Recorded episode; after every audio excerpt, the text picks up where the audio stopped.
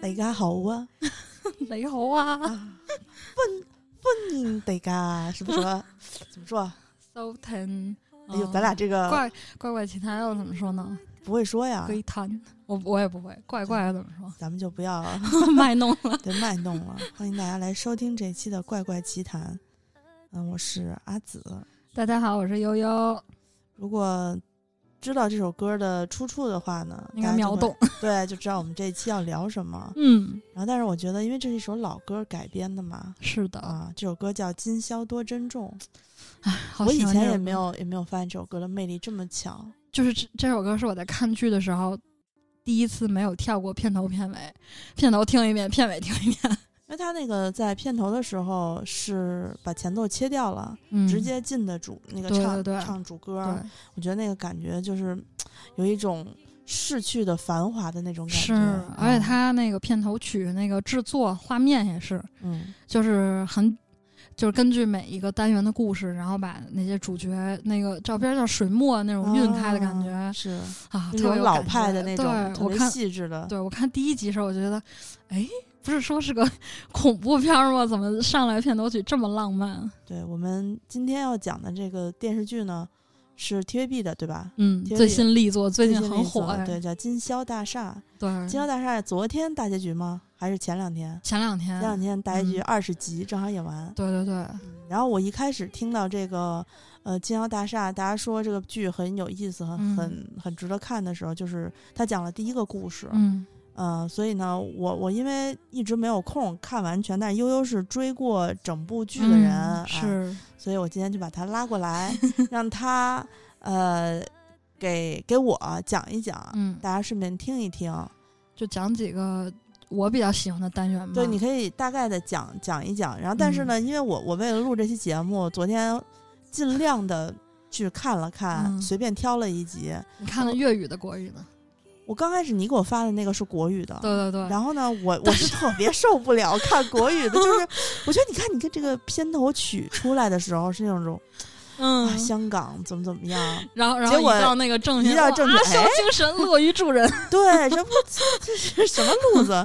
就是他们配音配的，嗯其实不像以前那么走心了。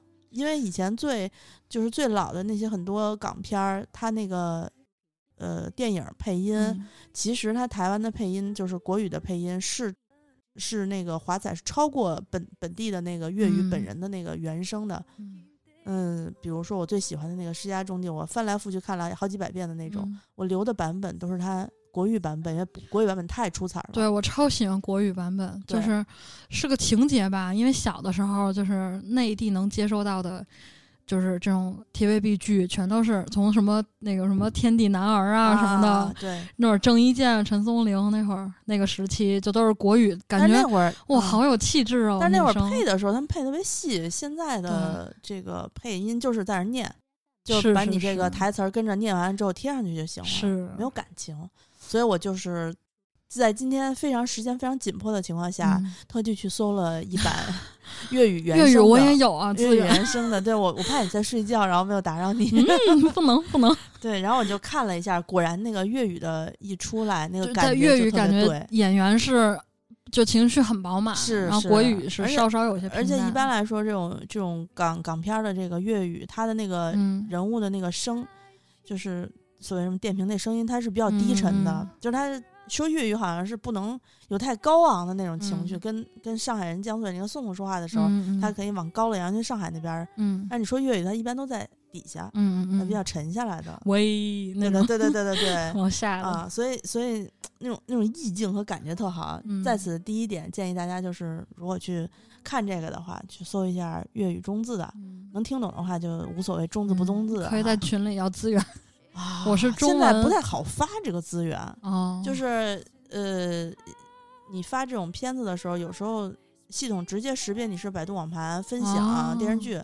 他就不给你这机会，他直接给你咔就截掉了。现在是不是会好一点好，？那大家自己找一下。大家可以 可以微博上搜一下也行，或者怎样也可以。对，我是开始看这个剧呢，是我一直我在微博上就是关注很多那种专门什么影评人啊，嗯就是专门讲电视频道的，然后还关注了好几个那种 TVB 专线，因为真的从小很喜欢 TVB。然后之前我还有一天深夜，自以为要追到大结局了，我还跟阿紫说来着，因为一开始我从那个资呃微博上看到的资源，我下载下来以后，一共只有十三集是已经翻译好的，嗯嗯，就是当时有的最多的更新了，就嗯更新最快的十三集。嗯对，然后我当时以为这个剧就十三集，然后呢，我那天还跟前天吧，我跟你说，我说我马上回家就要追大结局了，回家我发现第十三集是一个上，上还有下呢，然后呢，我说我靠，这怎么还没完？然后呢，就连夜找资源，终于找到了一个完整的二十集，啊然后赶赶快补完了。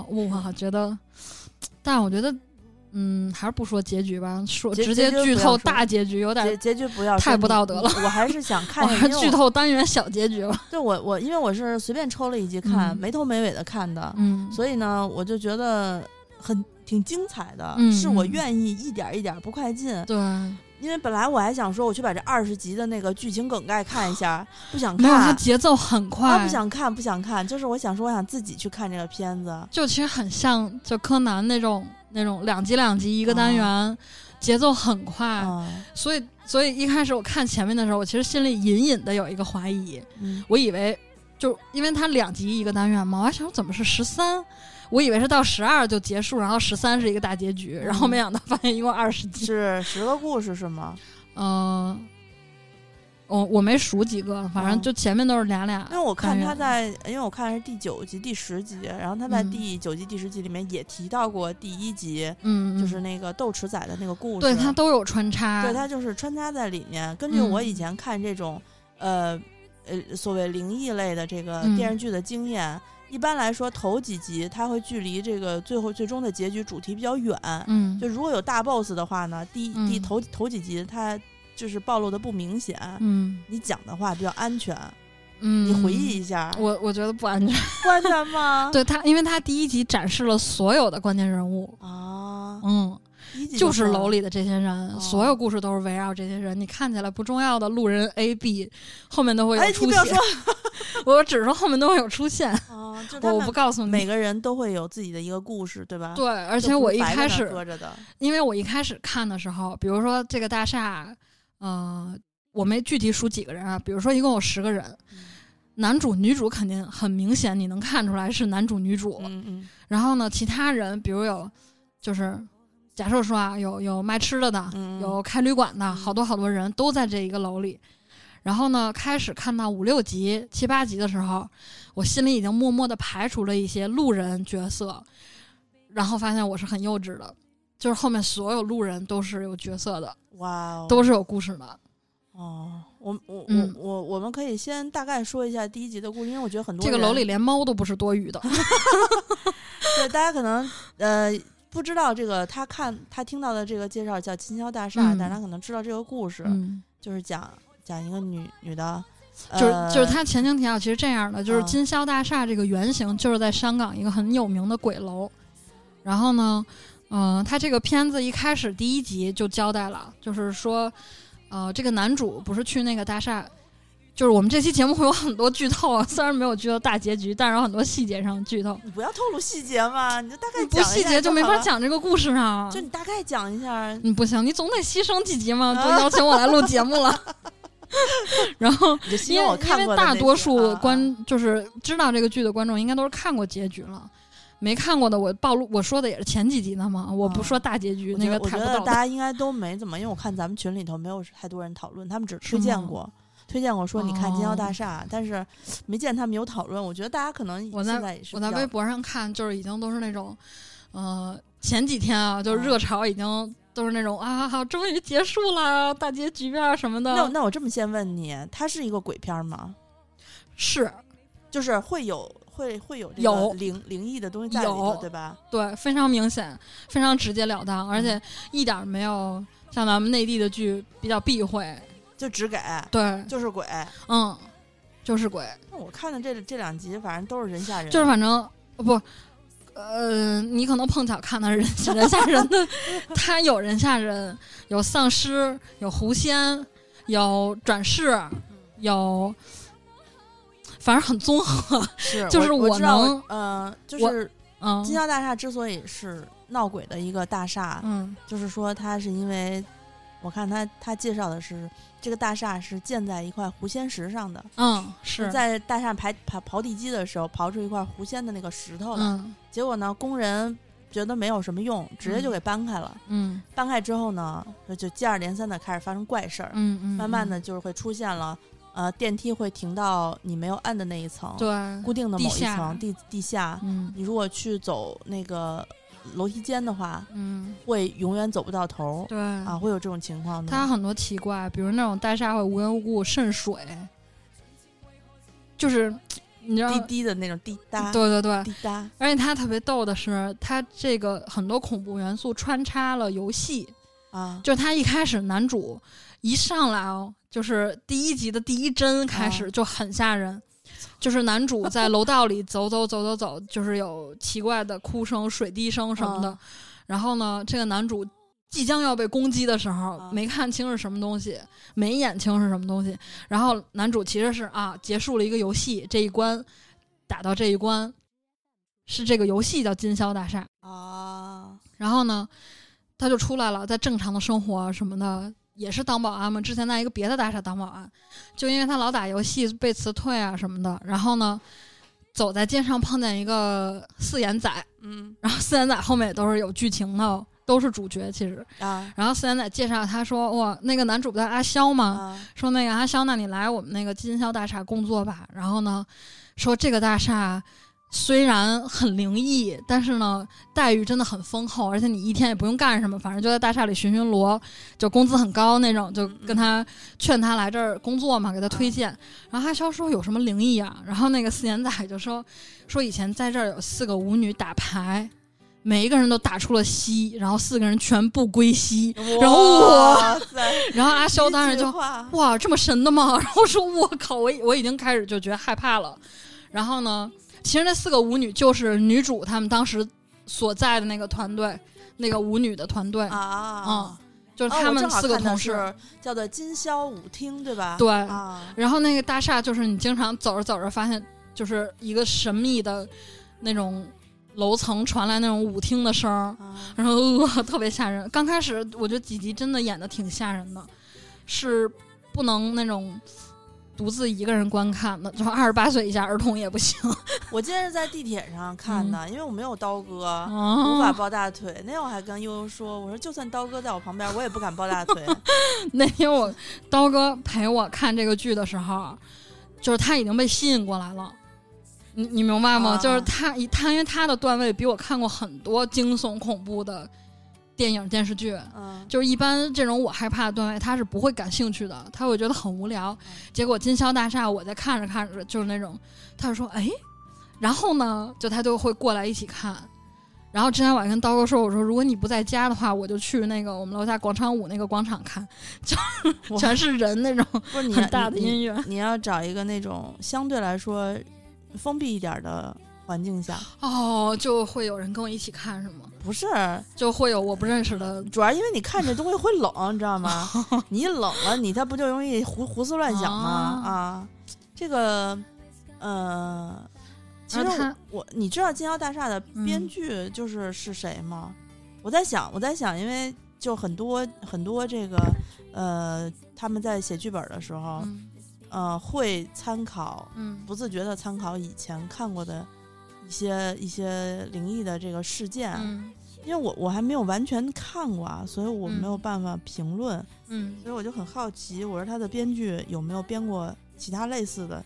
就像你你你看之前德鲁纳酒店，嗯他的那个编剧就是编了编了太主君的太阳，嗯那他在那个里头呢有很多小的那个细节嗯是和主君太阳非常像的。这个这个金宵大厦，你有没有觉得在看的时候有雷同的地方？就跟别的你以前看过，我觉得，因为它这个电视剧里融合的元素非常丰富，差不多一个单元就是一种鬼，哇，就是一种灵异。嗯，就因为它就啊 这个不能跟你剧透，所以就说的只能很含蓄。啊它反正有丧尸的元素，啊就是嗯那种那种人吓人的元素，就其实很多港片里，就它吓人的手段，在其他港片里，我觉得都有过类似的。但是他还是能拍出自己的风格，能能能，这点就是反正还是会被吓到。因为因为我我一共就看了呃第一集的一个嗯梗概介绍，三分钟看完第一集，嗯第一个故事豆豆豉仔的故事，然嗯后还有我自己看了两集，九集和十集。第一个就是豆豉仔啊，第一个就是。第一个就是斗齿仔，哦第一集就因为他们一开始大家在宣传金宵大厦有多好的嗯时候，就是拿豆豉仔这个做例子。豆豉仔这个豆豉仔那个他他的名字叫婴婴婴儿的婴、啊那个单元的名字，他、啊。就是我觉得他就是所有名字起的都都特别好，嗯。比如他有的那个有还有一集我很喜欢的，我也觉得非常可怕的，叫娃娃。娃娃的娃，啊。就是娃上和娃下，呃然后那个斗齿仔那集就是婴上和婴下，我就呃就看名字就是一个字就觉得嗯嗯嗯，就感觉是吓人的。就我本来以为，也好多人也以为说这就是一个人，就是人的，因为大家经常嗯说鬼不可怕，人更嗯可怕嘛。就这里人和鬼，我觉得都没有输在输的，就是都很可怕。就是人也真的画的很可怕，而且他前面就在大结局之前有好几集都不是好的结局。啊斗齿仔那集就不是好的结局，啊，斗士仔那是不好的结局。娃那集呢是温馨又诡异的氛围当中结束了。我先给你讲娃那集吧，斗齿仔咱们压轴好不好？嗯，斗齿仔不要压轴，因为网上有很多说过的，你可以大概讲讲。哦，那那可以啊先说你。可以拿娃压轴。嗯嗯，不不不不，嗯、还有一个叫压乌，就是乌鸦反过来，啊压乌的上和下，就是那个妖怪就叫压乌，啊，是一个，呃，讲鸭乌吧，我没看过这个。行，啊，就是那个其实还就是话题有一点深层，嗯因为它是讲家庭教育的，嗯就是呢。那一对儿夫妻，那两个人我忘了就是演员的名字，但是你一看就很多 TVB 剧里都出现过。就他这里就感觉都还是比较有名的演员，包括客串什么的都是挺有名的演员。嗯，演技都在。然后就是一对儿夫妻，那个爸爸是一个货就是那种班车司机，啊然后公交车司机吧，然后那个妈妈是以前就跟着爸爸过穷日子，然后就是想为了孩子的教育就出去赚钱做就是推销，可能有点像咱们的安利啊那种的，就到处卖化妆品什么的。比如碰见你啊子，我那个有新的面霜带给你啊什么的那种。然后呢，好像妈妈的经济条件比爸爸好一些，他们有一个小朋友，一个小男孩，就是应该是上小学，已经上到了四年级还是六年级，就是很快会毕业。但是他妈妈坚持要让他去上一个私立学校，然后那个私立学校就是对爸爸和妈妈，就是对你家长的素质、家里的经济条件、小朋友的那种综合素质考核很严格。然后呢，这个妈妈和爸爸就是，其实这件事儿主导是在妈妈，就是妈妈坚持要让这个小孩去上私立学校，然后他也经常跟那个爸爸说，就说我不想让孩子长大以后像你一样没出息。然后他也跟爸爸感情就是有破裂，嗯，反正中间演了一些细节，就是妈妈对爸爸不是完全的没有感情，但是呢，他嗯、呃觉得爸爸很不争气，就是被生活所迫，这么时间这么长，然后过的日子也对。比较紧迫，对，然后，所以就是有那种生活的怨气。对，，然后妈妈就觉得就是我作为一个一个女性，我都这么拼，嗯然后呢，你你一个大男人，然后就这么很消极，每天安于现状什么的，嗯嗯嗯然后呢，那个鸦屋是什么呢？他会就是掳走小孩儿，啊，这个小孩儿就是完全消失掉，不只是肉体消失，就是这个小孩儿，比如咱俩都认识这个小孩儿，他那个小朋友叫东东，东西南北的东，啊小男孩儿叫东东，比如咱俩都认识东东，但是当东东被鸦乌带走以后，咱们俩记忆里都没有东东，哇，跟东东的合影上都没有东东，只有咱俩，你明白吗？那种感觉。然后呢，那个之前有一段很吓人，就是东东自己别的小朋友自己在那玩啊，那个鸦乌就是小小朋友，比如在那儿踢球，啊然后哎从地面把球拿起来，旁边掉了一片乌鸦羽毛，那小朋友说哎捡起来羽毛看，旁边又掉了一片，掉得越来越多，然后鸦乌下来了，小朋友就我操你是谁啊？然后呢，这个时候突然那个小朋友的妈妈说，哎，比如小明。你干嘛呢？你怎么一个人在那玩球啊？我不是说让你别出咱们院吗？然后亚乌突然 feel 的一下就消失了。啊，他会趁，就是比如那种，嗯，对趁虚而入呗。对。然后他，但是他是有条件的，比如这小孩特快乐，啊，他不会去抢走你。啊，就是就比如小小孩孤独啊呃，我是这么理解啊，啊人家那个剧里没明确说那个第一个小孩为什么被掳走，反正东东是因为就是不快乐，自己玩儿去了。啊然后呢，就觉得啊，爸爸妈妈又吵架，自己踢球，自己打乒乓球，冲着墙，就是打到墙上弹回来，自己在那啊嘚儿嘚儿嘚儿嘚儿嘚嘚一直在打乒乓球。然后鸭屋把东东带走以后，就是其他楼里所有的人都不记得东东这个人。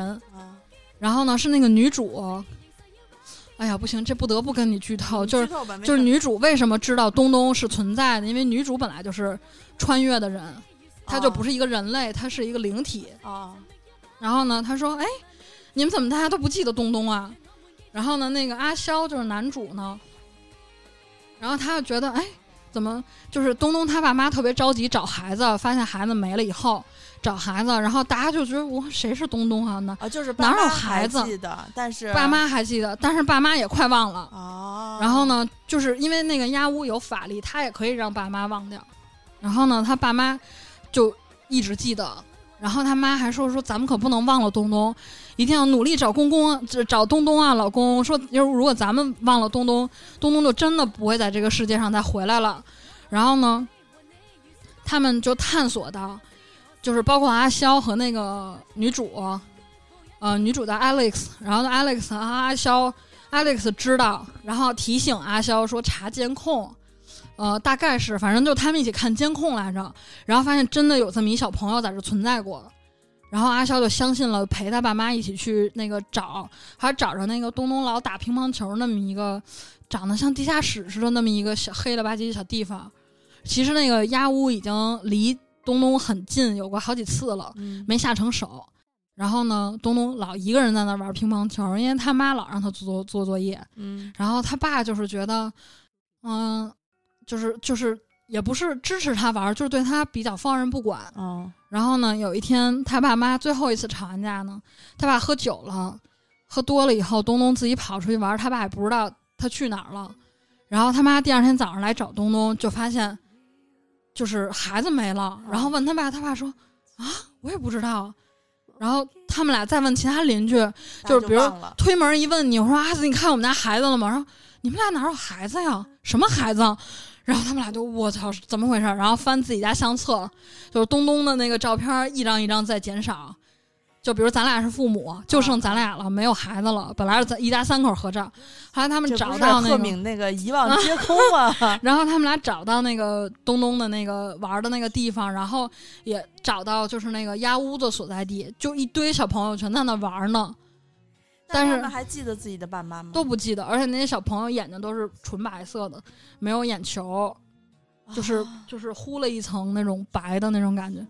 然后呢，他爸爸妈妈找着东东，啊然后就求那个鸭屋说：“你放了我儿子吧，说我们俩留在这儿，说我儿子还这么小，你给他个机会什么的，说我们一定要好好照顾他，不能失去他。”然后呢，那个结局特别不开心，就嗯就我觉得前面好像没有什么，除了娃是稍稍有一点温馨的诡异结局，我觉得剩下好多都不是好的结局。那个爸爸妈妈求压屋的时候，那个东东的眼睛突然变白了，然后他妈就狂哭，说：“我靠，原来是东东先忘了我们，哦你明白吗就当他忘记了爸妈的时候，他眼睛就对，就不是正常的小朋友了。白眼狼。这个这个梗一百分，然后然后特别心酸，因为他爸妈非常努力的记着他去找他，结果没想到找着他了，已经是他先把爸妈忘了，就是他的脑子里爸爸妈妈的回忆有很多不好的。不好的回忆越来越叠加，越来越叠加。他根本不觉得在屋鸭屋这儿是被囚禁，就他觉得挺快乐的，跟其他小朋友一起玩儿。啊然后那个爸爸妈妈就就回到现实以后，就还挺难过的。但是他们会一直记着吗？嗯，好像也不会，就慢慢就就是如果鸭屋好像是亲了爸爸还是亲了妈妈，是记忆就会消失还是怎么着？哦，我我那块儿有一点儿记不清了，因为当时不是很敢看那个鸭屋，确实长得我觉得有点吓人。是人但是结局是是是是人形状的，但是也没有露脸儿，哦有戴面具，是人形状的，但是都是乌鸦羽毛。反正看着肯定不是什么好人的那种。又邪化我跟乌鸦，哦，我还很喜欢乌鸦，然后看到那儿的时候，我超期待，然后发现哦，鸦乌也不是也特别坏嘛，它只是，但是他是也是保护这些小朋友，就是就小朋友永远是快乐的在玩儿，也不会长大，也不会怎么着。哎呀，那你要这么说的话，从心理角度来说，压乌这种就属于心理不健全，嗯，对吧？就逃避现实吗？就是你你我这两天不是重新看原来的一个韩剧，里面有一个连环的那个杀人案的那个那叫什么？那个那个那个被告人不是凶手，哎，有一凶手，嗯他是什么呀？他小的时候，呃，他妈虐待他，他妈嗯有神经病，然后呢，他妈不允许他自己养动物。每当他妈发病的时候，他就说他这个孩子冷，然后就把他孩子塞提包里头，拉上拉链儿，说我们帮他一下，帮他一把什么的。然后时间长了以后，这个小男孩儿心里就扭曲了。嗯然后有一天呢，他在外面发现一只小白狗，他觉得那小小宠物特别好嘛，特别温暖，让他带来特别愉悦的感觉，他就抱着那个小狗在家里头，就像一个正常小孩一样。结果他妈发现之后，他们他他妈就非说这小小狗不快乐，嗯，然后说我们来帮他一把，帮他一把，然后就直接把那狗掐死了，头头蒙一个塑料袋，然后就把狗掐死了。然后长大之后呢，他妈死了，他妈死了之后，那个那一年的那个那个第二个月，就是那男的就开始杀人。他是怎么样？他觉得人家不快乐。，对他就是在便利店里面收收银员，晚上的收银员，周围可能会有很多那种，因为我怎么觉得我好像知道这个案子是探吗？信号，啊啊啊啊啊！那我记得了。对他就是觉得说你你不快，因为确实有很多人是那种抑郁症啊，或者说内向的人啊，嗯戴着耳机来他这儿买东西，没有笑容，就是看起来跟行尸走肉似的。嗯他觉得说，那你不快乐，我来帮帮你吧。他给咱拿狗，就是骗到偏僻的小巷里面拿狗，然后给他弄晕了，头绑一塑料袋儿，搁他们家水池子里头给勒死。勒死之后呢，拿破纸、破袋子什么一装，就扔垃圾堆里头。后来被发现了两次之后呢，他就改埋到那个那个他们家的后山上，嗯。后山上呢，一直当就比如说他是九几年的案子，一直没有破，嗯。一直当做是普通的这个刑事案没有破，结果他就这么一直活下来，杀人杀到了二零一四年我。靠，啊，死了。就是在他们之前，因为他们有个警察也遇害了嘛，我完全有印象了，是吧？就这个，他后面因为没有破，所当时还是你宣传让我看的。多死了九个人。嗯，他每一个人的借口就是我我来帮他不快啊。但实际上他为什么要袭击那个警察？那警察就是为了抓他，一个女孩儿穿着便服，戴着嗯耳机，在他犯罪的路上走，走了一天，又冷、又饿，他就累了。嗯，说再说，你说你说这些连环杀人案，他脑子都有病吗？就是人家就算是抑郁症也好，内向也好，跟你有什么关系？对，凭什么要由你来裁决？亚武也是这样，嗯，亚武也是这样。对你刚才说就看起来不快乐的人，我想起来前两天刀哥给我讲的梗，就是我太快乐了，你知道，我是一个太快乐的人。啊，然后就之前我跟刀哥还有我另外两个姐们儿去欢乐谷，这这是插个题外话，嗯但是很搞笑，玩那个太阳神车，嗯就是在水面上柔柔转，就公转的同时，那个杠杆也在自转。嗯，刀哥玩了一轮儿就吐了，然后 跟我另外那俩姐们儿在底下歇着。然后我买了三三张票，然后我自己又上去玩了好几轮儿。然后刀哥你，说你能玩好几轮吗？啊，对，因为我特别喜欢那个，我操，我这然后而且我特别喜欢他，是那个就是 然后那因为那天我在太阳神车开始之前，我还跟刀哥自拍了一张，那就是刀哥那天最后的照片了。然后他就再也没有拍着过一张照片。然后呢，嗯、我是特别喜欢它转的时候，它不是有一个环，就是有一个角度是直冲着水面下去，啊，我特别喜欢在那个感觉，就睁眼看水面那种感觉。然后刀哥刀哥给我讲，我当时不知道，然后呢，我就很快乐在上面玩嘛。然后过了好几天，我们回来，刀哥说：“你知道你在太阳神车上有多快乐吗？”我说：“怎么了？”他说：“我们坐在太阳神车底下，那个车转过去，那个转盘转过去，听见别人都是啊啊啊这样，然后我是哈哈 那样一直在笑，巨高兴。然后他跟我姐们儿在就是那底下坐上，然后还还有我姐们儿一同朋友，然后他们两个就他们仨就在那说这是悠悠吧？嗯，这好像是悠悠，不能吧？确实是他。就是，然后我下下来以后就完全没有任何不爽，然后他就我靠，然后咱们下一个玩哪个呀？然后他们仨就全是那种，我我最后一次去欢乐谷太阳神车，就是我玩的最后一个项目，哦后面就只能玩旋转木马了。就就在后面这几十几年都是只玩旋转木马，你知道吗？所以我觉得我在那个凶手眼里应该是一特快乐的人。对，就是特别快乐。然后，然后我，因为你你知道，人看电视剧他会嗯思考嘛，小朋友看这个电视剧肯定看不了嘛，家长会嗯思考，说那个孩子怎么样不高兴啊什么的。但是每个孩子都有自己的性格，对啊，然后这些这些事情决定了一个孩子一个孩子以后的成长之嗯路。鸦乌应该就是一个从小被父母忽视，然后他死了之后就变成一只乌鸦，成了精。对他们这都一般都是一个怨念。嗯，啊，你看，我要去当编剧的话，就是那种最后要把鸦乌的故事要写出来、哦啊。那那咱们现在来聊那个那个豆豉仔吧。哎，豆豉仔的故事，我最近都不不愿意吃豆豉，就是因为它他为什么叫那个小婴儿叫豆豉仔，是因为觉得他那个黑黑的小眼睛很像豆豉。然后我我从知道那个原因以后，我就嗯，最近都不想吃豆豉呢。我我我知道这个故事之后，我就觉得那个保姆特可怕，你知道吗？超可怕！啊，而且因为我之前特别想，就是以后经济条件更好了以后，在家里长期就是招一个保姆。然后刀哥坚决反对。然后那天看到那个鹰的时候，看到豆豉仔那两集，刀哥就说：“你看我说什么来着？”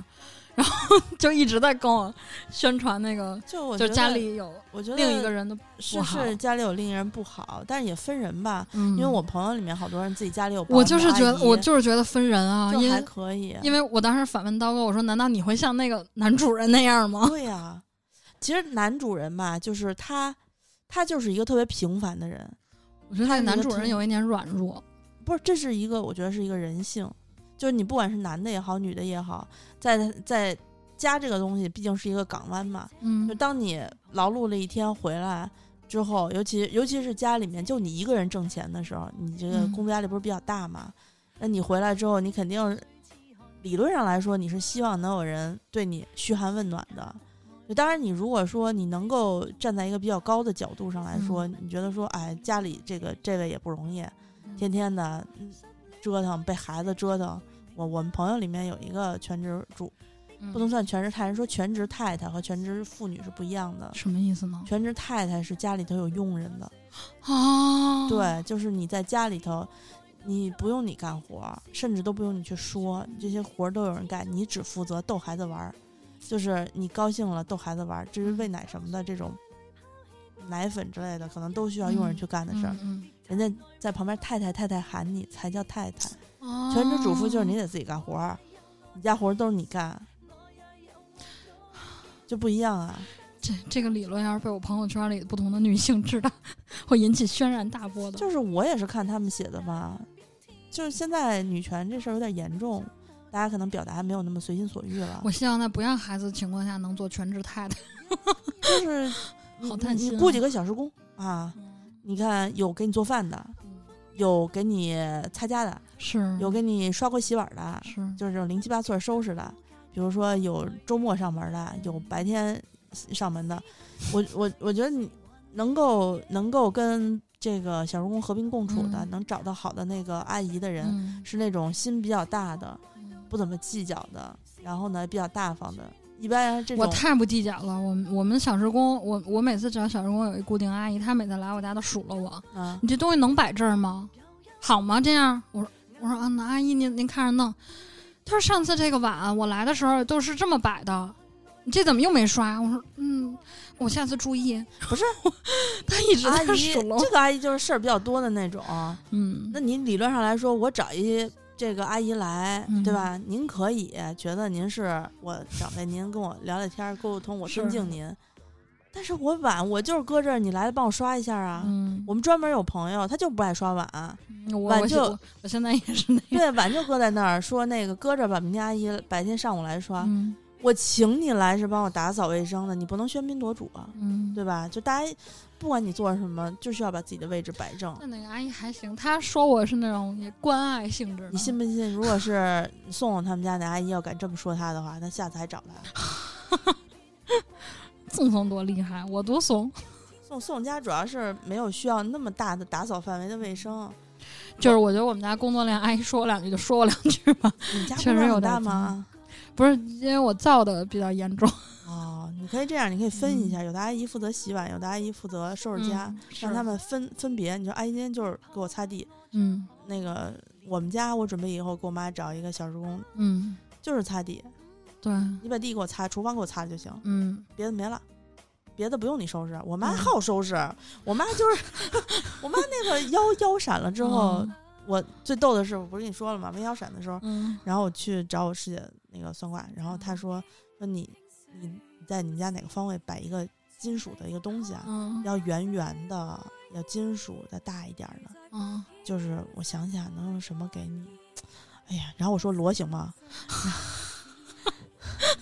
嗯，罗然后我师姐说可以啊，赢，可以啊。嗯对，然后我把那个螺往那一放，嗯，当天晚上，嗯、他就没那么疼了。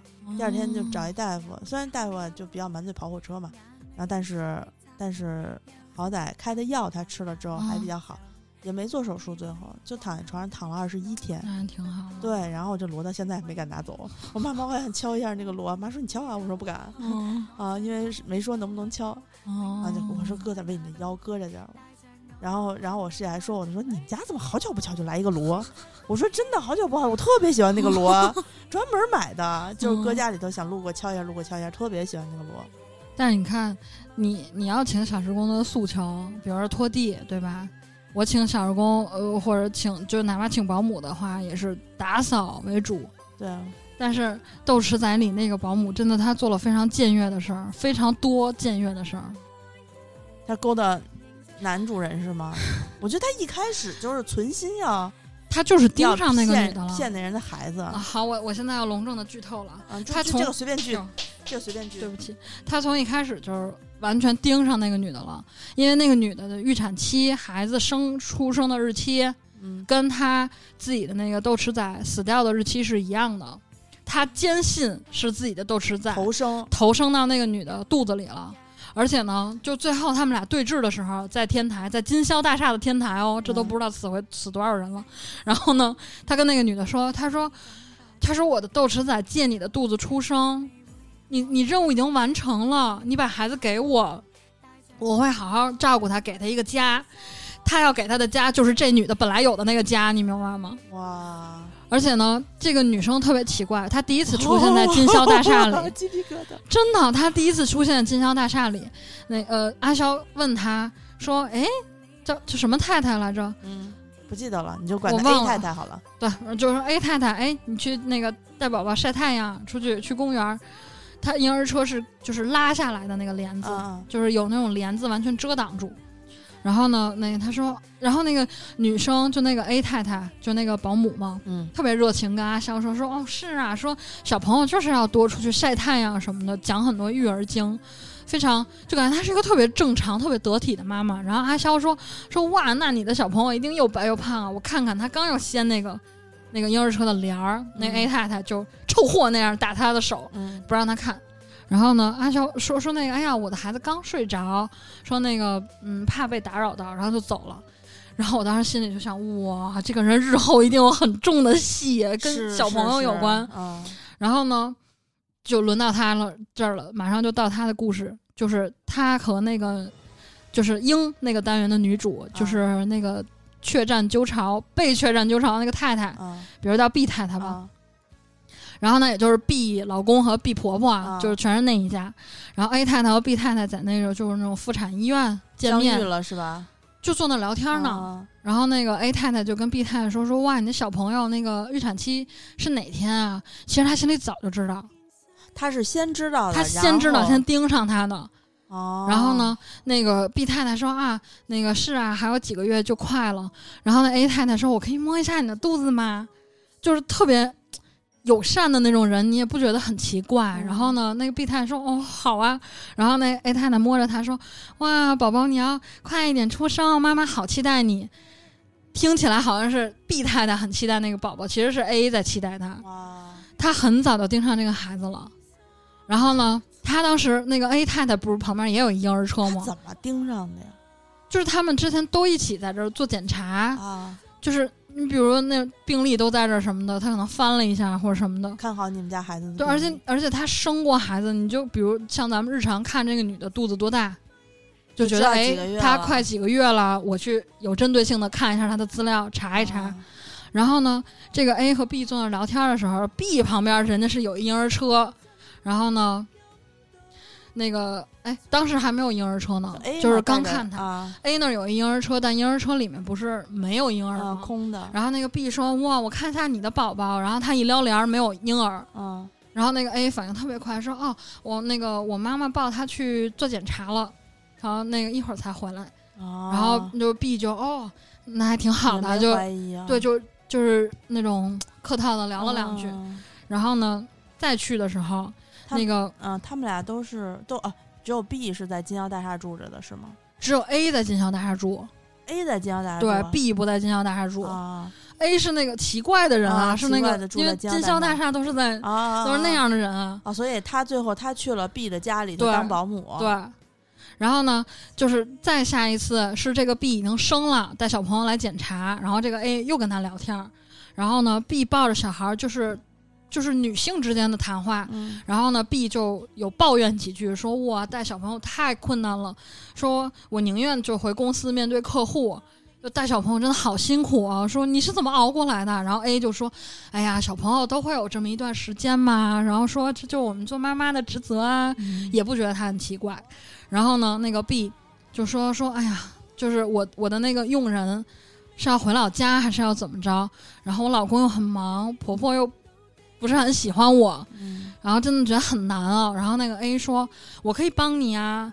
然后那个 B 说，哎，那你自己的小朋友呢？然后那个 A 说。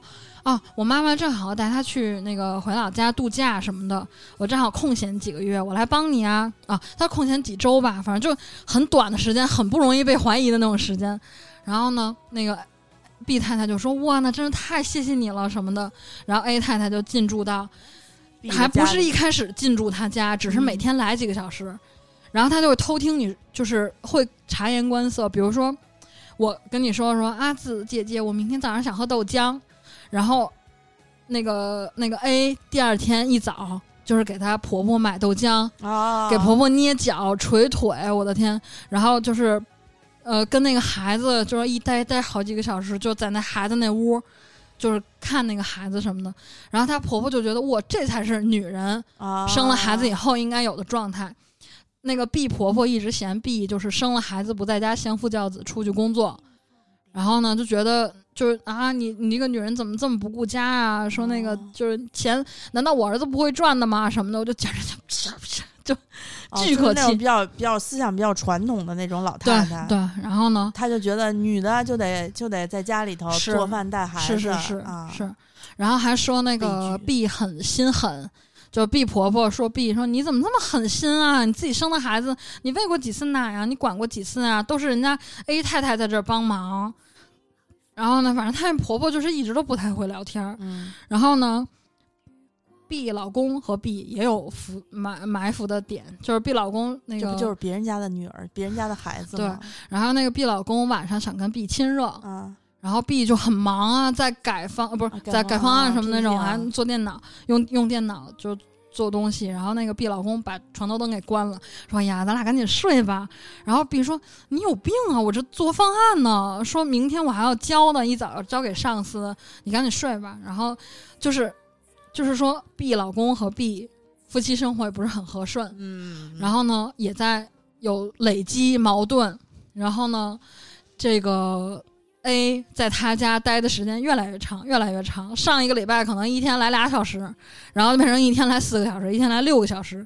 然后就说为了方便孩子，就住到他家了，就晚上没走。是对呀、然后但是这个 B 女生 B 太太已经开始之前就有察觉了，但是呢，这个 A 很坏的是，他有给 B 下药，给他喝那种黑乎乎的、长得很像黑芝麻糊的那种东西，说这个有助于下奶啊，对奶水好，你一定要坚持喝。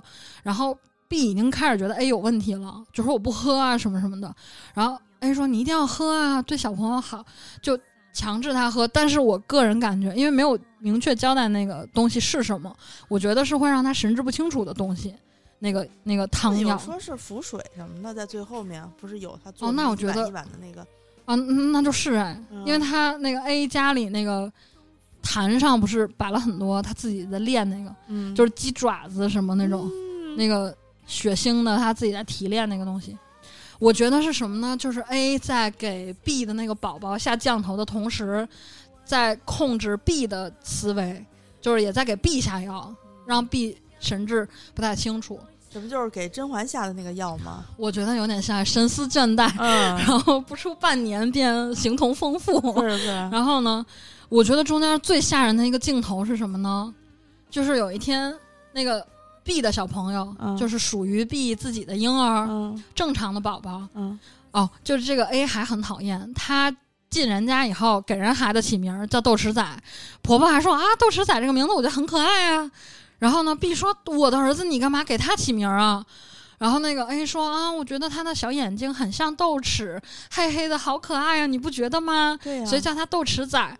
然后那个 B 就嗯，就就有苦说不出那种如鲠在喉。然后他婆婆就说：“豆豉仔明明很可爱啊，这个名字我都已经叫惯了呢，不然你给你儿子起个新名字啊什么的。”然后他那个婆婆就一直在亏他，就是永远在损他。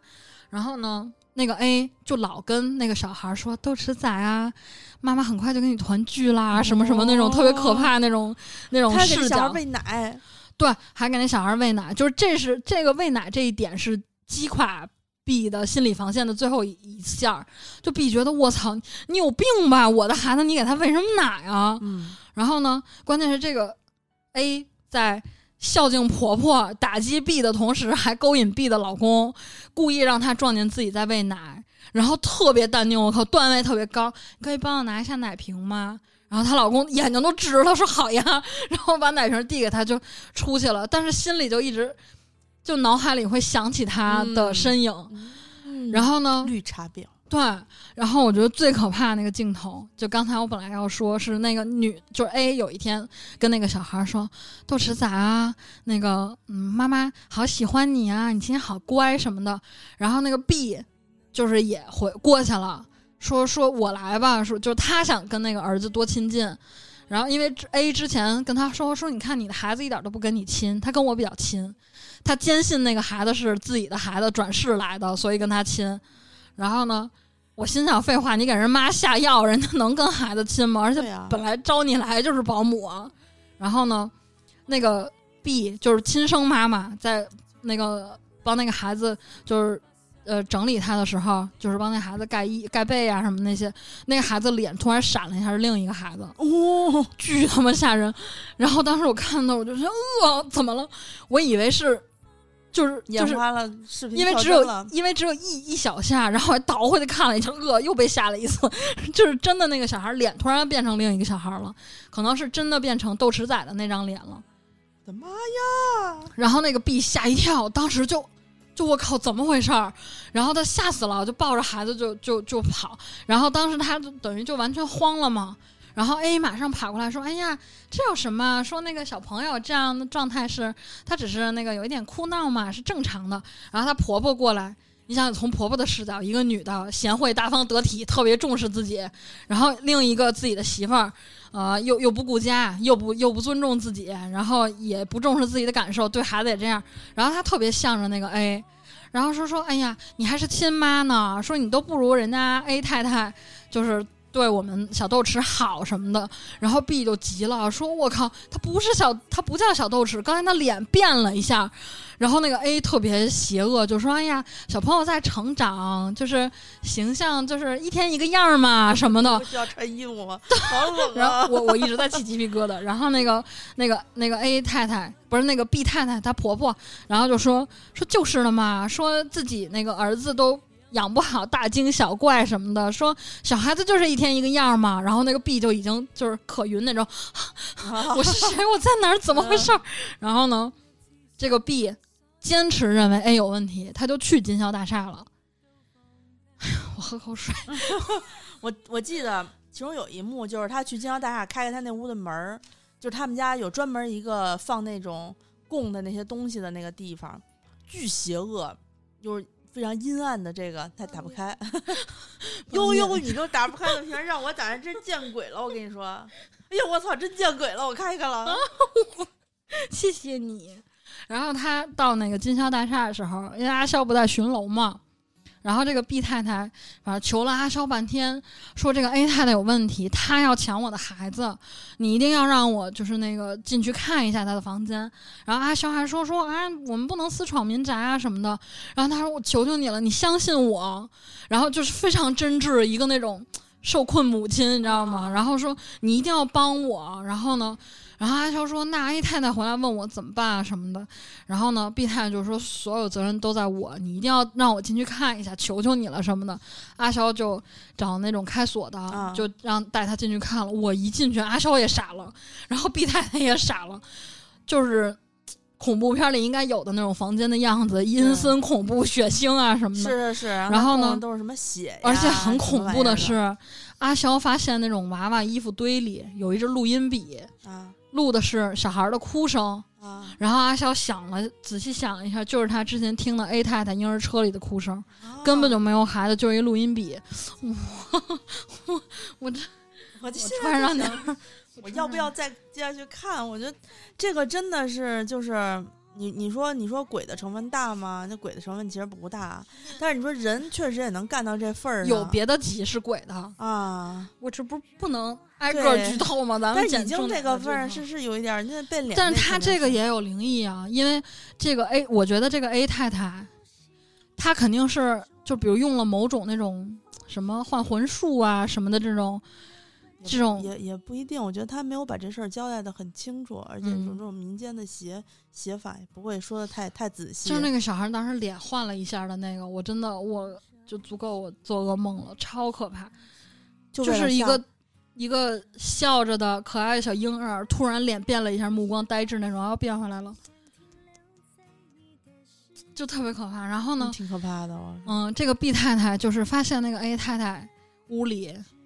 一一一冰箱打开全是奶啊，然后呢，他哪哪用到了那么多奶？他没小孩啊啊，然后呢，还发现那种做法事用的什么那种血淋淋的一筐鸡爪子，不知道他要在调什么东西，然后还有很多婴儿衣服，但是没有婴儿他屋里，然后呢，我太太说然后呢了，然后那个 A 太太不是那个 B 太太发现桌上有一个那种。小小红布盖着那种佛龛，好像在供奉什么东西。把那小布一掀开，是豆豉仔的骨灰。我的！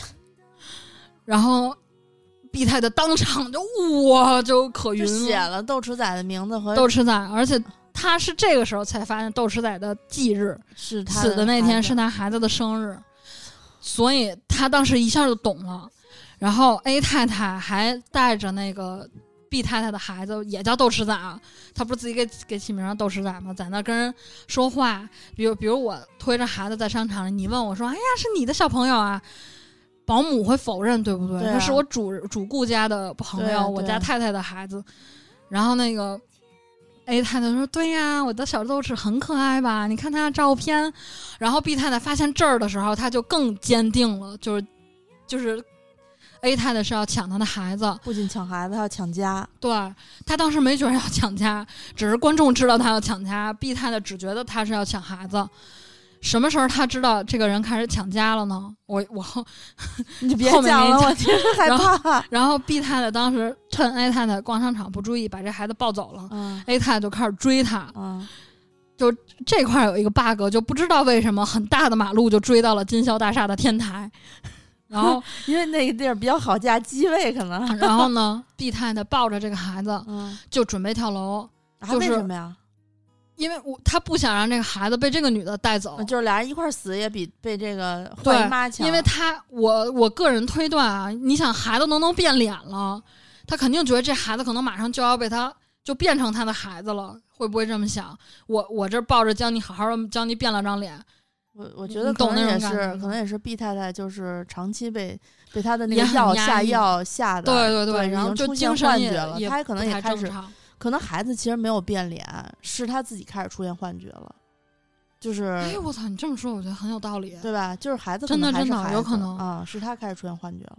哇，啊。难怪哇，好是要冷，难怪要给他喝这个东西。对啊，就是就是给，因为因为其实有很多这个病是呃，经常会出现眼花什么的，这一瞬间的时候是有的啊。比如他的神经状况已经不太好了，人家都能跳楼了，你想正常情况下哇已经丧失了跟人沟哎通的能力哎啊。哎，我觉得这个逻辑他就是把那个毕太太逼疯了嘛，就是是通过药物和那个，它里面可能会下的那种药片儿什么的融化，你也不知道呀。哇，然后然后反正当时毕太太在天台就是就是我跟孩子宁可死也绝不会让你得逞的。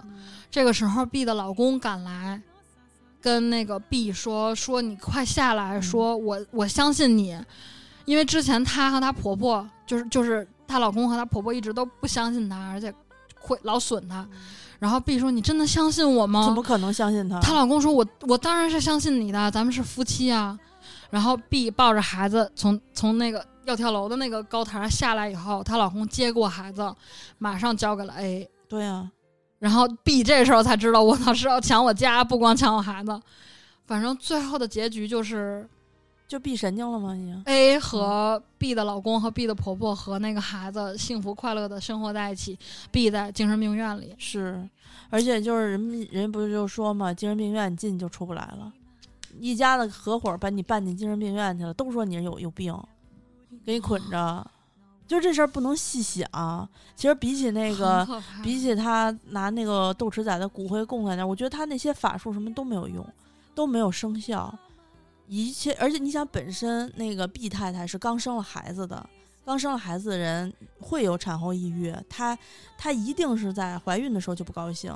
像她婆婆那种样儿，她本来不想要小孩儿，是是是，有就中间那个呃台词有交代，她本来不想要小朋友，是她老公就哄骗她说生了小朋友你也可以去工作，然后呢，她才勉为其难的生了一个。嗯对啊，所以我觉得她本身就是有产后抑郁症，然后只不过那个那姐们儿下点药，让她加重她的症状，对，最后最后她的抑郁症可能更严重了，就直接被办到精神病院里去，只能在里面待一辈子。超可怕。我觉得鹰是我觉得最可怕的一集，人心所有啊沾小朋友的，我觉得都很可怕。我觉得现在这些片子都喜欢对小朋友下手，我都受不了，我看不我觉了这得超可些。怕。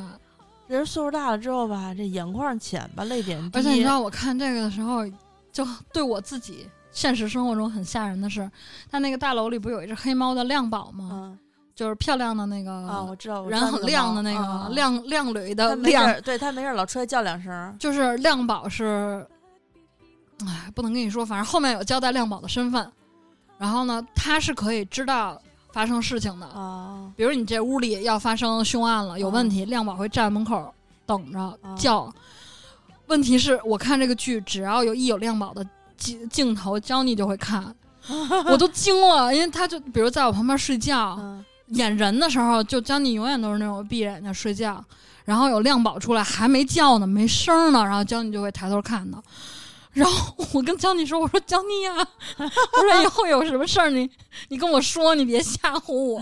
”然后因为因为亮宝在那里，就是一开始我就觉得他肯定不是一只简单的猫，嗯他肯定要不是比如是个神仙，要不是有什么知道什么内幕或者有什么法力，大黑猫，反正最后结局有交代亮亮宝的身份。不不要讲不要讲那个，我要自己我我不跟你说，就是，嗯，哎你自己看吧，这这不能说。是，我觉得我觉得像现在拍的这种，就是这种扮鬼扮人的这个这个片子，其实比以前要敬业多了。嗯，我在呃你给我推荐《金腰大厦》之前，在网上看了一个片段，嗯，看的我就觉得特害怕，然后就觉得一定很精彩，是吴君我觉得挺害，怕的。不是是另外一个以前早期的港片儿鬼片儿，镜是叫魔那个不是不是不是不是没那个，他就是截了一个片段，搞笑的片段，说是一一一个男的带着一堆自己的小弟去找一个神婆，嗯神婆给他一个罐子，说我这只鬼啊是从马来西亚那个收服很费很费劲收服来的一个。嗯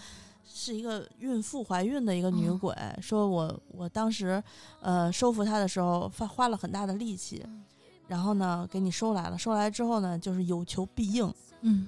你怎么你你要想驱使她，呃你就跟她抱着罐子说一下，她就给她一骨灰罐嘛，你就抱着这个罐子，你跟她说你要干嘛，她能帮你实现。嗯。然后呢这个男的就问她说，呃就当然那神婆脸画特惨惨白惨嗯。白的啊。然后，然后这男的就说：“那他这么厉害，我怎么才能克制服得了他？嗯他万一要不听我话怎么办？”嗯然后那个什么说：“我也想到这一点了，所以呢，我把他和他的孩子是分开收的。嗯这个又拿出一更小的瓷罐，说：你看，这是他孩子的那个魂嗯魂魄，只要他不听你话，你就拍一下还是怎么着，弄一下这个小罐子，他他就乖了。然后说行，然后这个时候呢，呃，是是怎么着？反正就是他拿这罐子到手，就这么一截儿，这么一短短的几个片段。嗯我说，哎，我这看着挺有意思啊，这片子啊，嗯有深度啊，去找找去。嗯就在群里面问我们朋友说，谁知道这是哪个片子啊？嗯嗯，比问还没问出来的时候，先先吓倒了半个群的人，你知道吧？说哇，太可怕了，这个嗯看他群嗯多恐怖，那那那个神婆画的那个嗯那个那个样儿什么的，又是骨灰这那的。最后终于有人告诉我，这个叫猛鬼撞鬼。然后我一哎呀，想这个一听这个有吴君如，搞你知道吗？肯定是那种搞笑恐怖嘛。嗯然后我说看一下吧，真的，我跟你说，以前哦的吴君如，我刚才听是成了林心如，啊我以为是《古镜怪谈》。林心如的恐怖片能看吗？《古镜怪谈》很吓人啊！嗯，他《古镜怪谈》是老港期的那种恐怖电影，不是他后来拍那种《京城八十一号》那种。我但是但《古镜怪谈》是我童年对嗯镜子的阴影，所以你看我家装镜子我多慎重，问了你好几回，我真的很怕，就是小时候看《古今怪谈》关键是后来我搜到了这个港片之后，嗯，特别怀着期待的心情打开看了一个多小时，发现就是刚才截的那一段那一段是吓人 剩的。下都他妈是扯淡，特别扯。就然后我一边看一边看，我操，为什么会有这些元素？我这太傻逼了！我感觉这这就这种白期待了，白期待了。然后后面我就看不下去了，他后面一定是这个鬼反噬出来，就是跟这个、跟这吴君如的这个人做做交易，然后找大师哦在收服，然后中间死多少人什么的。所以吴君如是演鬼吗？吴君如演人，她演的是一个哦。歌女，然后演这个歌女呢，嗯，那个欠了他们同同同行好多嗯。歌女一大笔钱，因为人家让她帮买那个买买赛马，嗯她买错了一个马，人家比如说刚开始的时候说中了人家对买七号，人家七号最后赢了，但是他没买七号，他买的八号。哦，所以呢，就是大家就觉得说，我操，本来是发大财的机会，就被你你这些钱都是你欠我们的，他就想溜，你知道吧？就在这个溜与不溜的过程中，无意间得到了这个瓶子，因为这个瓶子当时他们那个给那神波交易的时候是六十万，然后结果在这个交易的过程中呢，被林心如不是吴君如这么一打岔，这个罐子也飞出去了，然后那个哦钱袋子也飞出去了。都飞出去之后，就剩一个小孩子那个婴灵的那个罐子在这个嗯。男的手里拿着，嗯。然后大罐子和那个钱都飞到了吴君如的身上，他就抱着这个跑了。最后发现这个罐子有这种法力，你想舞女能有多高的觉悟？嗯也不是大师那种圣人哦可以、可以克制住自己心中的贪念，那可不就是吗？就跟另外一个好朋友的那个每次老舍命帮他的那个嗯女孩儿，俩人一起就是做出各种各样，就你非常就 what 嗯 就这种感觉的这种事儿嗯哈。我没有坚持看到后面，是因为实在太无聊了，看不下哦去了。所以，所以能够看到金宵大厦，呃的不是，等会儿，所以你有看过林心如的《古今怪谈》吗？我听名儿我就不想看，你知道吗？哎，是不是有林心如啊？我记得肯定有谢霆锋，《古今怪谈》你我没看过啊。你要对《古今怪谈》有一个初级的尊重，啊你不要这样轻蔑他，你要尊重他。我因为我就我看那次我直接去电影电影院看的《京城八十一号》，林心如在里面美是很美的，但是是确实狠狠的刷了一把智商，然后看得我在底下直打哈欠。京城八十一号呢，我觉得它是商业电影，它不能拍，它不是恐怖。他不偏他不能拍那恐怖的部分。我跟你说，我的童年，我的童年在曾经某一个暑假的下午，我哥带了 VCD 跟我一起看，嗯那会儿还是 VCD 哦，嗯，一个 Office 有鬼，一个古今怪谈。那个下午我终生难忘，至今镜子和和没人的办公室，我是恐惧的点。啊哎，你回去看一下那个。我为什么要看呀？我天天成天自己一人在办公室，不是？你可以看着《古镜怪谈》。那我不们家好几个。镜子呢。那算了，咱们聊古镜怪谈，接你大 概给我讲讲，他是镜子里怎么了？出了什太么东西啊？早了，我都忘了。我你就是看你看，我跟你好讲几对儿，是一个家族。怎么样克服自己心中的恐惧，嗯就是把当年引起你恐惧的东西再重新仔细的研究一遍。你回去再看一遍。我估计图什？么？我不看，不是你看完了之后，你对镜子没有那么恐怖了，因为你小的时候怎么可？能？因为你小的时候对这种东西接受，你那会儿才看过几个片儿啊？你现在看了多少片儿？你现在回翻回头看，可能就像我看这个猛鬼撞鬼一样，觉得我操，太傻逼了，这是不，但是之前你推荐我林正英的那些，啊就是刀哥看过无数回的，啊我看我还是很非常害怕。嗯，拍的好啊，我觉得你还是对古今怪谈不够尊重，你要尊重他。我觉得他还是很典范那种香港鬼片儿，啊，而且他因为当时是那种很多年轻人、年轻演员，你想有谢霆锋嘛嗯，演的恐怖片。很知名那个片子，我听名字我记得古今怪谈，你要尊重他。我跟你说，啊，我尊重他他是在我心里有有地位的恐怖片。我我觉得应该不是因为我年纪小的问题，我觉得我现在重新看也一样会怕。啊，你再看他是他是镜子是受诅咒，我啊记得嗯我记得就是他有好几对儿，因为就好几好几个年轻演员嘛，嗯就好像是不同时代的人在那个跟那个镜子发生的同样的，他会进到被镜子里面吗？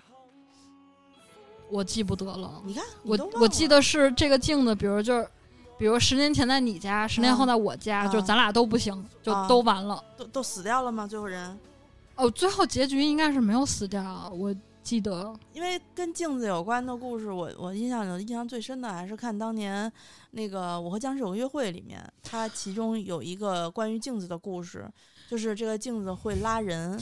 我小的时候、啊。就是是记错名字，无意中看的《我和僵尸有个约会》啊，我本来想看的是《我我和春天有个约会》，当时就是那种还 BBS，、好看啊，《我和僵尸有个约会》就早期还是那种 BBS 论坛，你知道吗？啊，我也真的不知道谁给我的勇气，可能是梁静茹小姐给我的勇气。我那会儿那么刚有 BBS，那会儿还哎就刚上网我，超爱看。然后就讨论这种电影，然后人家说的是好看的电影是我和春天有个约会，我看的是我和僵尸有个约会，嗯然后看到一半我觉得不对啊，没有爱情啊，有爱情啊，马小玲和孔天佑不是爱情吗？你你怎么不是我想象的那种爱情，我没有我尊重他。然后，然后当时看完。第二天我跟朋友说的时候，跟那个网友说，然后发现人家说不是啊，是我和春天有个约会。啊？那你一宿看了一半是吗？嗯，你看的哦第几部呀？我不知道我有几部啊，我和僵尸有约会一共有三部，第一部和第二部它的时间线是重合的，嗯就是它第一部拍完之后，因为大火，所以在第二部开开头的时候又就着第一部结尾重新写了一遍这个故事。这个我个不知道，这片子早了。这个片子我到现在还留着粤语中字，你知道吗？我昨天收拾硬盘的时候还发现了。对这个有一个问题，我和僵尸有嗯约会，它的收尾它收不住，它每嗯一个收尾都是上升到一个游戏打怪神话嗯。这个结局，所以我不是很喜哎呀，欢那金宵大厦也有上升到游戏，但是现在的上升到游戏，你看那个原来不是有一个那谁袁玄彬演的那个叫叫什么来着？就烂尾的那个嗯。一个片子，就去年刚拍的那个也烂尾了，他就讲打游戏的嘛，说玄彬玄彬那个角色在游戏里面最后死了嘛，怎么怎么一个角色。玄彬好帅。啊啊好帅，反正那片子最后烂尾了、嗯。啊，所以我就我就没再看。嗯，就是金宵大厦烂尾了吗？我觉得这这个不会最后完了之后说这他妈都是一游戏的一个不是游戏，不是游戏，不是游戏啊，啊那就行。但是最后的结尾也没有我想象的那么厉害。别厉害了，我以为会有那种旷世奇缘。哎呦我操！我觉得现在人的想象力写不出来那个奇作了。但是我觉得结局怎么说呢？如果前面的故事是一百分，我觉得结局就是个七十分吧，就是中规中矩的收尾了，也没有什么大毛病。嗯，反正之前挖的坑，都填上了。最后是草草填上了。你想，你这么想啊？前面两两一集，啊这起码得有八个坑吧？比那个那个妖妖怪不是那个动物管理局那个结局怎么样？我觉得动物管理局的结局是很好的一个结局，我觉得不如动物管理局的结局，还不如那结局呢。因为动物管理局的结局就是是你有盼头儿，啊，这没盼头了是吗？我觉得没不太有盼头儿。哦，嗯，那还好，反正结局应该是落到人身上的吧，不是落到鬼身上的吧？是是，嗯，落在鬼身上的嗯，也不算是鬼，也不算是人，时空吧，时空啊。嗯，空反间。反正对于我来说，只要结局不是这个楼是活的，就都行。这楼是活的呀，这楼是活的啊，。楼活了你是吗？你你有看到过吗？就是他每一次要即将要发生那种恐怖的事儿，这个楼从外面就整体会扭一下，有一个镜头会就像那种过电一样，会有一个光从那儿闪，就在整个楼体闪了一下。所以是个楼精。这个楼是，嗯、阿肖刚入职的时候，他们那个林老师就是他们楼里的一位男性角色，嗯，也也有故事就是卖书的那个是吧？嗯，你可以这么理解吧。啊，你要尊重他。林老师不是跟阿肖说过吗？嗯说为什么要招保安呀？这栋大厦不需要人保护，嗯因为这个大厦会自己保护自己。哇哦，金宵大厦可牛了。这个、这个设置这个设定有点有点耳熟，让我一时想不起来。就是我觉得他这里所有的设定都不是说第一次听，真的不是，但是依然能吓到。楼活的这个事儿，我我忘了我在哪儿见过。哈尔的移动城堡，就是楼是活的，是在哪个鬼故事书里头嗯见过？这种楼是活的，嗯，想不起来了。还是还是好看的。啊，就是这个整个这个电视剧里，你见过的人，除了那种什么说撞倒了路边阿姨的废报纸那种阿姨是不重要的，啊。剩下的只要那种超过那种十秒、超过一分钟的镜头，绝对都是后面有故事的角色，你可以往后看。嗯，他后面反正有几个故事还是。就不像前面那么重口味，不像那个豆豉仔那集那么重口味，但是细想想也是害怕的。比如有一个女的，嗯，有一个女生，她那集叫叫什么来着？美美恶美魔人还是美美恶魔还是什么的？嗯什么魔美人我忘了，反正就是就是那个女生变得特别爱美，啊，我知道那个，他有一个镜子对，她妈妈流传给他的，是，但是他妈妈跟那个女主 Alex 那个舞女他们是有关系的，就所有事儿能穿上，啊，所有人都是有、有关系的。看了一段这镜子的故事，我才去呃跑回来找看那个第九集，然后我看半天我也没哦重合到一起去。嗯，你得从第一集开始看，第九集和第六集可能是没什么联系，你得从一往后看。那你这样，你看完第一集和第二十集也联系不上啊，因为那个女生就是很爱美，她从镜子里看到自己特别美，但是其实外面其他所有的人看到她都是越来越老的，嗯，她非常爱美那那段哦时间。是是是，我看那段嗯就是比较悲哀吧。但是照镜子这个事儿呢，我我之前也在别的电视剧里面看过，就是镜子，就是那个《主君太阳》里面不就有吗？嗯嗯一个镜子，你越觉得自己美，然后有旁边有一个一个长得一个拿面粉涂白了的一个男的在说：“嗯你是最美的，你要变得更美。”然后，然后就开始，嗯，我要去整容，我要去拉皮儿，我要去割双眼皮儿，我要去开眼角什么的。那天在网上看一视频，说一女嗯孩儿嘛，当时说说我这张脸花了那个将近一百万是好看的吗？好看，但是她就把自己从一个特别英气的一个脸整成了一个小鸟依人的那个圆圆脸，可爱的二十一岁，女生。嗯然后她说她专门现在不是要要做这个眼尾的这个下垂嘛，就是让人显得有一点无辜，看着有点特别无辜我靠，我的啊眼角自然下垂。那你不是？你看你这挺无辜的，我觉得你对。哎呀，对，那那我们这一期节目，呃，啊没有讲娃我要完讲娃你要讲哪个呀？就是那个，我觉得结局是恐怖又温馨的那你个。你那个不能讲，那个我还没看呢。我知道我嗯在网上大概看过，我给嗯你一分钟的时间，嗯你给我给我说一个一百四十字的介绍，你不许再剧透太多，我好让你说完。一对父女，女的有一个男朋友不被这个爸爸认可，嗯是一个印度籍的警察。嗯然后爸爸自己因为女儿常年不在家陪他，他自己有一个充气娃娃。啊，然后呢，他没有对这个充气娃娃发生过其他就是事情，只是嗯跟这个充气娃娃聊天儿。啊，这个充气娃娃和他的女儿，真实的女儿有一次互换灵魂。充气娃娃有灵魂吗？充气娃娃有灵魂，他自己是有灵魂的。他认识那个爸爸，那个爸爸叫家野，非常脸熟的 TVB 男演员。然后呢，充气我还有几分，充气娃娃和女儿互换灵魂以后，对爸爸和那个印度籍男友都互相有了理解。嗯啊，就是女儿第一次发现爸爸有充气娃娃的时候吓疯了，啊她发现充气娃娃的那段镜头也非常恐怖，就是往屋里走走走，发现床上有一人那种，啊然后嗯，然后最后呢，为什么这个结局温馨的同时又有些诡异？最后通过充气娃娃和女儿互换灵魂，女儿的爸爸有了理解，然后爸爸对那个不认可的男朋友有了理解，最后一家四口幸福的坐在一起吃咖喱。充气娃娃算一口了是对吧？，那个女儿还给充气娃娃夹菜，说尝尝我的手艺。这个这个故事我能理解，我不能，不是这个故事我我能理解，就是虽然我没有这种经历，但是我在网上看过很多很多，尤其现在这些年，很多人不爱社交、社恐，他们嗯。其实心里面自己家里有一个小的玩伴，很多人就是把手办和这种娃娃当做自己的家人就是到这个程度，我能理解。啊，但是他们因为充但是气娃娃跟我们一起吃饭，没有灵魂啊，就是他认为这就是我我我们家的一员，他只不过嗯把这个故事把它丰满了，就是给它装上了灵魂，好吧，反正这个我觉觉得是相对来说比较温馨的，但是挺诡异的。温馨当中透着一丝丝诡异的结局。这就是那个娃，对吧？对娃，啊，嗯，我讲完了。是，是就是我现在我发现了，只要让你快速一分钟之内嗯讲故事，你就没有那些口头语了，嗯，是特别标准嗯啊。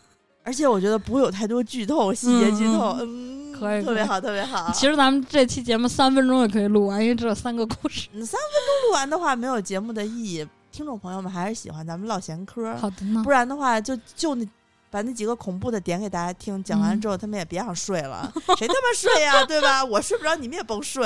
反正反正这个剧我都是白天的时候追的，除了为了赶这期节目，昨天夜里追完大结局。但是我觉得这剧有魔性。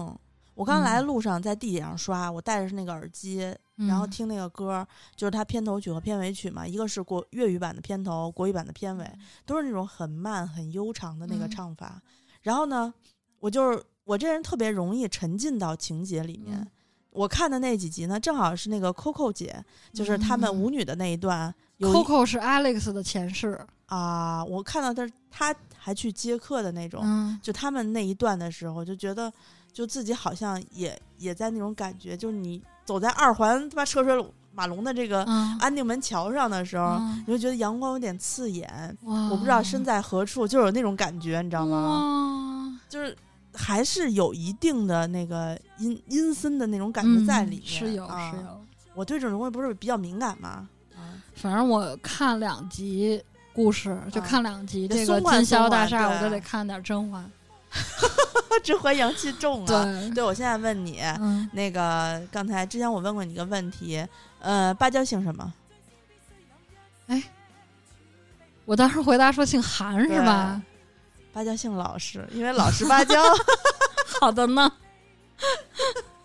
棒，对，好吧，嗯。嗯，那那你你那个我们节目今天就是先说这么多，中间反正插科打诨的说了好多，我觉得大家嗯。听完也不会太害怕，嗯，大家就去搜索一下这嗯。个、这个金金宵大厦。对，如果我觉得这个还是近近些年 TVB 里面比较好看的剧，挺好看的，值得看。对，值得看。我觉得嗯。他拍的很细致嗯。啊，嗯、如果你是那种什么都不怕、阳气比较重的人，你就随便看；嗯如，果是你那种 就 怕怕的那种，怕怕的那种，可以准备好几个电影啊，几个嗯电视啊，应该是《甄嬛传》，没问题，嗯是我们俩最爱。我爱我家、我我爱我家也可以，哎然后还有炊事班的故事、武林外传都可以。那个那个那个《重案六组》行 不行？重案六组不行，重案六组也，哎，咱们改天录一期重案六组吧。那你得让安妮给你录。我觉得重案六组有可怕的地方。嗯，重案六组才是正儿八经的纯人可怕呀！对啊，但是但是里面有很多童年阴影啊。啊，是，行，嗯，那那我们在这个这个，还可以看什么百集相声小品那种。但是我觉得最好还是去看一下阅兵，嗯，阅兵特别棒。对，嗯，这个哇，这首歌真的好迷人啊。对我真的特别迷人。然后不知道这首歌有没有版权，我们放它之后，我前两天把这歌发给我妈，我说妈妈，你听这歌好听吗？我妈说呀，你怎么会喜欢我们这个年代的歌？我都不敢告诉她我是看鬼 电视剧 看的。就是这种翻唱，就感觉特别好。嗯，一一改我们往日的这个节目结束放什么好日子什么的，嗯我今天把这个、啊我要再插一句，昨天我刚看完大结局的时候，啊我在 B 站上看，呃，就是这个 Alex 的演员这部戏女主那个女演员是日常生活、现实生活中，就是自己在钢琴嗯在家家里弹钢琴，弹的是这个今宵多珍重的钢琴曲，我超感慨，因为刚刚在大结局里他啊和那个、那个阿萧经历了那么多，啊，经历了好几世，然后就觉得现世的时候这么幸福，真的还挺感慨的。是呀，你就想啊，你一看这种片子，你就会想说我的前世做了什么，然后然后我我现在这一世做的是不是我前世，以及我前世的前世。就是有些人，你可能在这一辈子，我要哭了。你这辈子你见到他，但是跟他有经历过很多事情之后，然后你们两个就再也见不到了。是，也有可能是你们前世曾经许诺，但是没有没有许没有实现的愿望，可能那时候你们俩说下辈子我们不一定要在一起，但是你要去干嘛干嘛。对，但是其实到了这一辈子，你也不太记得之前许下过的这个这个愿望，你还会觉得老天对我不好，为什么嗯让我与他分开？实际上，可能你们两个真的这一辈子的缘分仅限于此。嗯？所以大家如果不管遇到什么好的不好的，如果你实在是想不开的话，你就用一下这种 前世现世的这个，可能会比较容易放，就是不要那么拧巴过的。因为一开始我以为《今宵多珍重》这首歌是跟金宵大厦扣题，嗯，没想到最后是扣在了“多珍重”三个字，珍重吧，朋友们，我们的嗯节目还会一直录的。珍惜眼前人哦。是是是，那我们这期节目就先录到这儿。嗯，然后大家如果第一次听我们的节目，呃，我们自己有一个怪怪奇谈的听众粉丝群，嗯呃，大家可以加一下我的微信 z i s h i 幺六幺九，然后你通关密码是怪怪奇谈。嗯。呃，希望加群的朋友们进去之后能多说一说自己的经历和故事，嗯，呃，不要天天往那一坐腿一盘说没有故事呀，对。咱们群里都是等着听故对，事都是大爷，对，对，嗯，好，希望大家在这首歌里面能够去除一些不安，早点能够 找到自己的尽孝。希望大家有情人都终成眷属。哎，原来是个爱情片儿。嗯，那我们下次再见，拜大家拜拜。多珍重。我俩临别依依，愿太阳快升东。我俩临别依依，